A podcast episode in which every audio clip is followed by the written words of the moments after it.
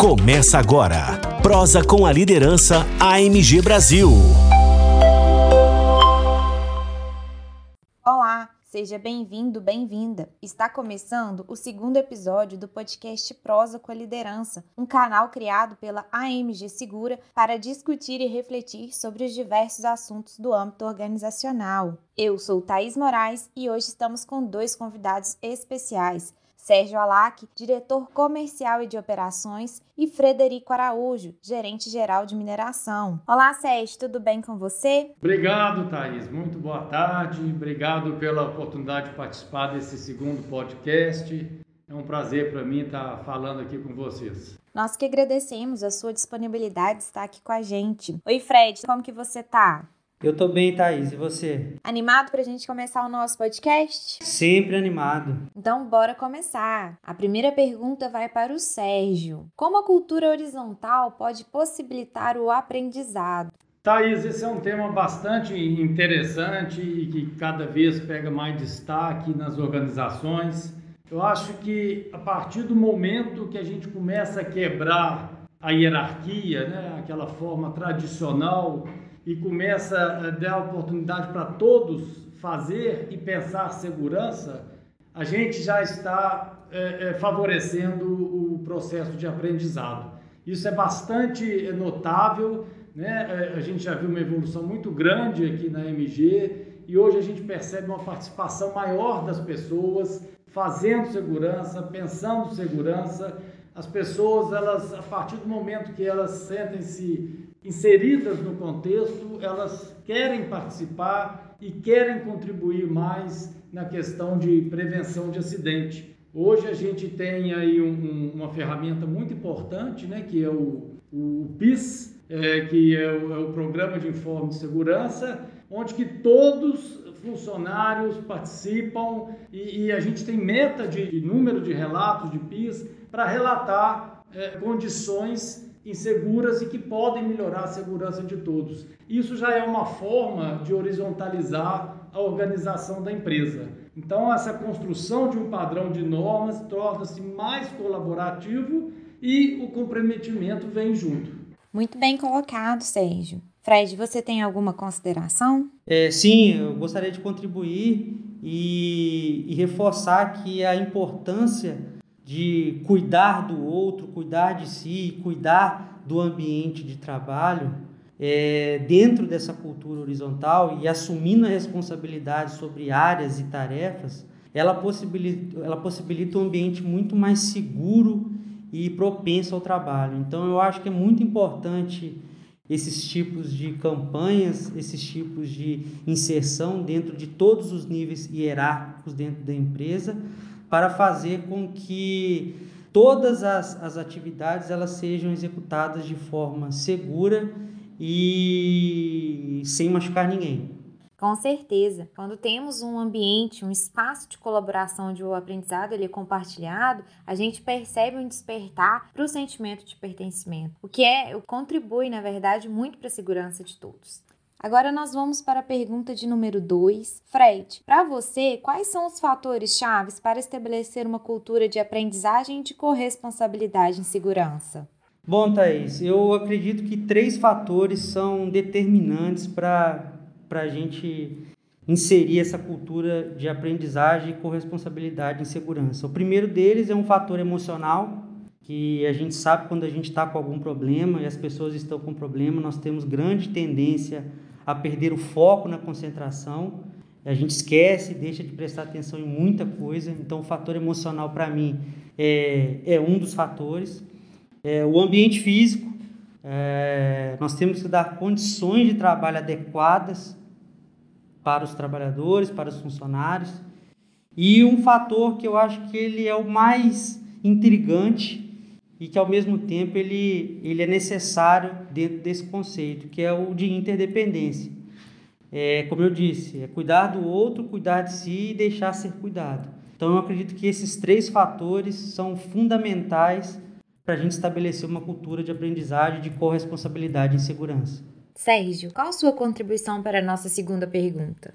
Então, o meu amigo, meu colega Frederico respondeu com muita propriedade. Eu queria só contribuir e, e recapturar uma, uma fala do, do, do Fabiano no primeiro podcast, e que é um tema que a gente aborda muito aqui na nossa organização, que é influenciar e deixar-se ser influenciado de forma positiva, né? com vista, com é, cenário de segurança. E, e quando a gente faz isso, a gente permite que pessoas fora nossa operação do dia a dia tenham uma visão mais crítica daquilo que a gente faz e a gente é, pode evitar um acidente com isso. Então, quando a gente tem essa visão, tem abertura para influenciar e deixar ser influenciado, certamente que a gente está melhorando bastante também o aprendizado. E uma coisa também que a gente que eu queria pontuar em complementação ao que foi falado é que a repetição é uma forma muito interessante também da gente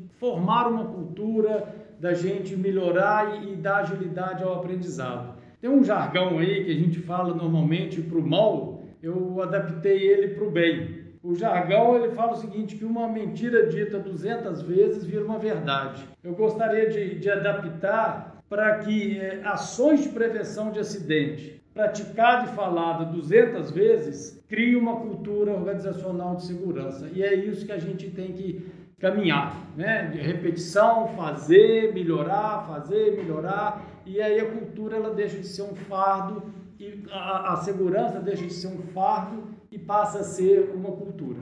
Exatamente. Levar a segurança do aspecto do aprendizado é muito importante tanto para o nosso profissional quanto para o nosso pessoal, né? Nós aprendemos diariamente muito com a segurança. Agora, passando para a nossa pergunta de número 3, eu volto a bola para o Sérgio e pergunto: quais fatores comportamentos podem afetar a nossa percepção de risco? Quais estratégias você indica para melhorar nossa atenção e poder ajudar o colega? Bom, quando a gente fala em fatores de risco, nós temos vários, né? Então a gente pode falar fatores externos, que nós somos seres humanos, né? Nós temos a nossa vida na empresa, temos a nossa vida pessoal fora da empresa.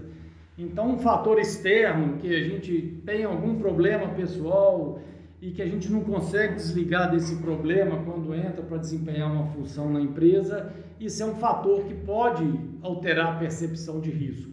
Então a gente tem que ter muito foco para aquela atividade que a gente está fazendo. Né? Vou dar um exemplo aqui, muito do dia a dia de cada um: celular e, e direção. Às vezes a gente tira o foco da direção para fazer uma chamada de celular ou atender, e em questões de segundos acontece ou pode acontecer um acidente. Da mesma forma é na empresa. A gente é, tira o foco daquela atividade que a gente faz, a gente pode é, aumentar é, a chance de ter algum acidente.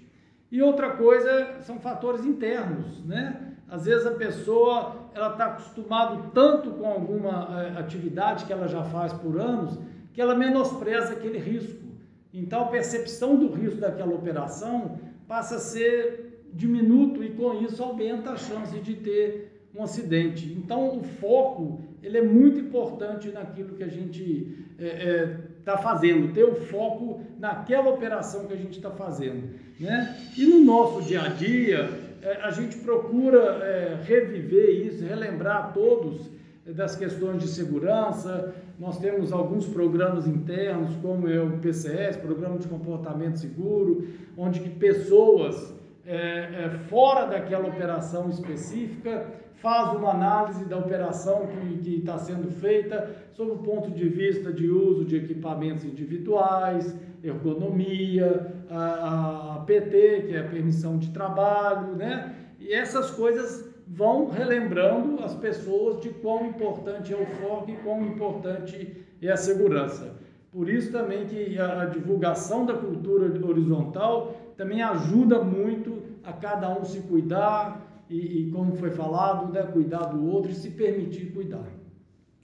Olha, é reforçar o que o Sérgio disse sobre subestimar o risco, né?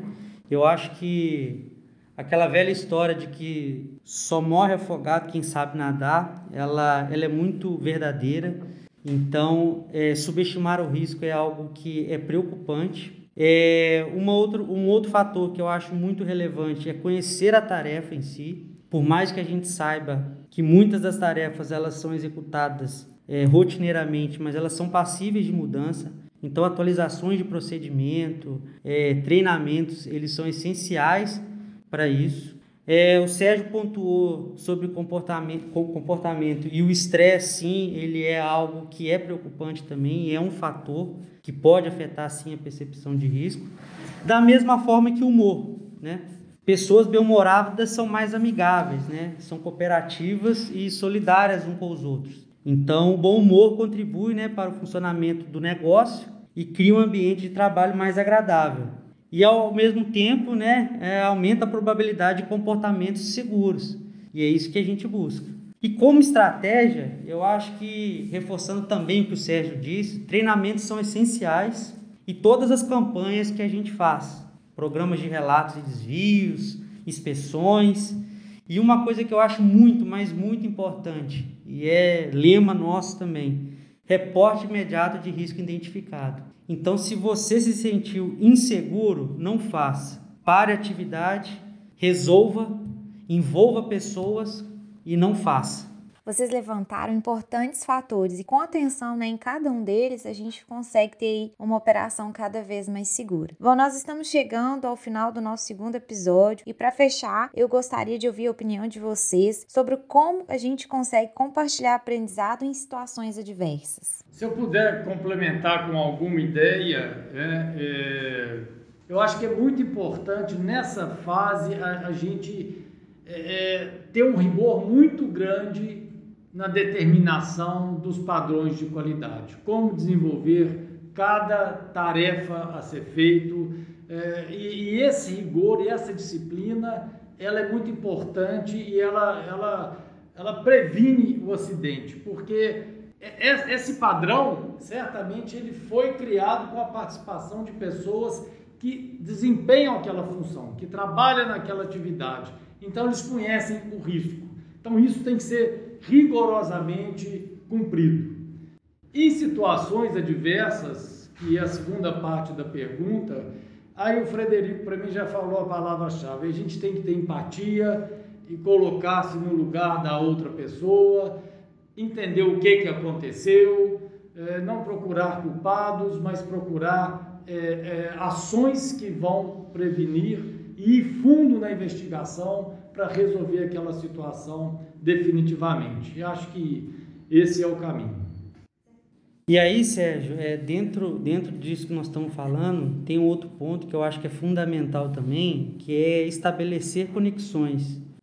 É, há momentos né, que é necessário a gente lidar com pessoas um pouco mais resistentes né, e compreender o ponto de vista ou o seu conhecimento nem sempre é, todos vão aceitar ou nem sempre todos vão agir da mesma forma. Exatamente. É, concordo plenamente. Vocês fizeram importantes pontuações. O Sérgio trouxe a questão de não procurar culpados. E nós temos que ter em mente que a segurança é para ensinar e para prevenir sempre, né? Já o Fred ele pontuou a questão de reportar imediatamente qualquer situação. Também é extremamente importante, né? As pessoas elas devem deixar de ter qualquer tipo de medo ou insegurança e levar aquilo sabendo que a segurança é preventiva e que a gente está aqui para cuidar das pessoas. E também esperamos que as pessoas se cuidem e cuidem de seus colegas. Olha, Thaís, eu, você, você falou um ponto que eu acho muito importante e a gente tem que desmitificar isso de uma forma e não acreditar que retaliações relacionadas a seguranças elas ainda existem. É, atitudes elas precisam ser tomadas independentemente das consequências. Quando se fala em vida, quando se fala em cuidado, quando se fala em não machucar ninguém. Então, qualquer tipo de receio, qualquer tipo de desconforto que exista, ele tem que acabar. É, é muito mais importante você salvar uma vida, salvar um colega, não deixar ele acidentar, do que propriamente se preocupar com algo errado que estava sendo feito ou que poderia é, ocasionar é, em situações desconfortáveis para cada um de nós. Então, eu acho que o medo e a retaliação ela não deve fazer parte desse, desse contexto. Bom, o nosso bate-papo foi incrível, muito produtivo, muito bom e as pessoas vão extrair daqui muito aprendizado também, como o tema que a gente discutiu. Nosso agradecimento por vocês terem aceitado o nosso convite em participar do segundo episódio de uma série de diversos episódios ao longo do ano. Muito obrigada mesmo pela disponibilidade.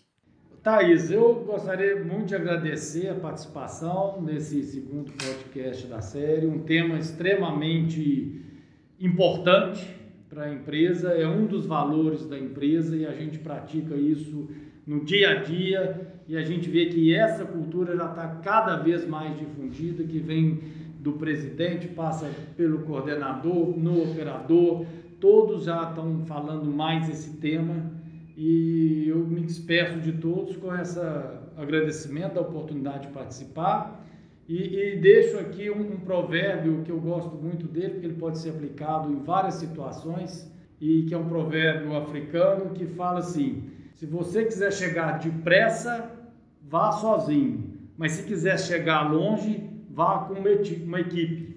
E a gente quer chegar longe, e a equipe somos todos nós, ninguém tá, quem tem que fazer nada sozinho, não tem mais esse negócio de herói individual. A gente quer uma equipe cada um fazendo o seu papel, cada um colaborando para juntos a gente formar uma organização sustentável, segura e robusta. Também agradeço a participação, o convite, é, foi uma conversa agradável. Também despeço com uma frase, Sérgio, e acho que ela vale muito nos momentos atuais. Ela nunca deixou de ser tão, tão atual, em que uma liderança tem de formar-se de modo contínuo para não ficar ultrapassada e tem de formar os outros com que ela atuam para que eles a ultrapassem, sejam melhores e levem a organização adiante. O resumo da obra é o seguinte: faça com que as pessoas que trabalham com você sejam melhores do que você. Chegamos ao final do nosso segundo episódio do podcast Prosa com Liderança. Fique ligado, mês que vem tem mais. Até lá! Termina aqui Prosa com a Liderança. AMG Brasil. Até a próxima!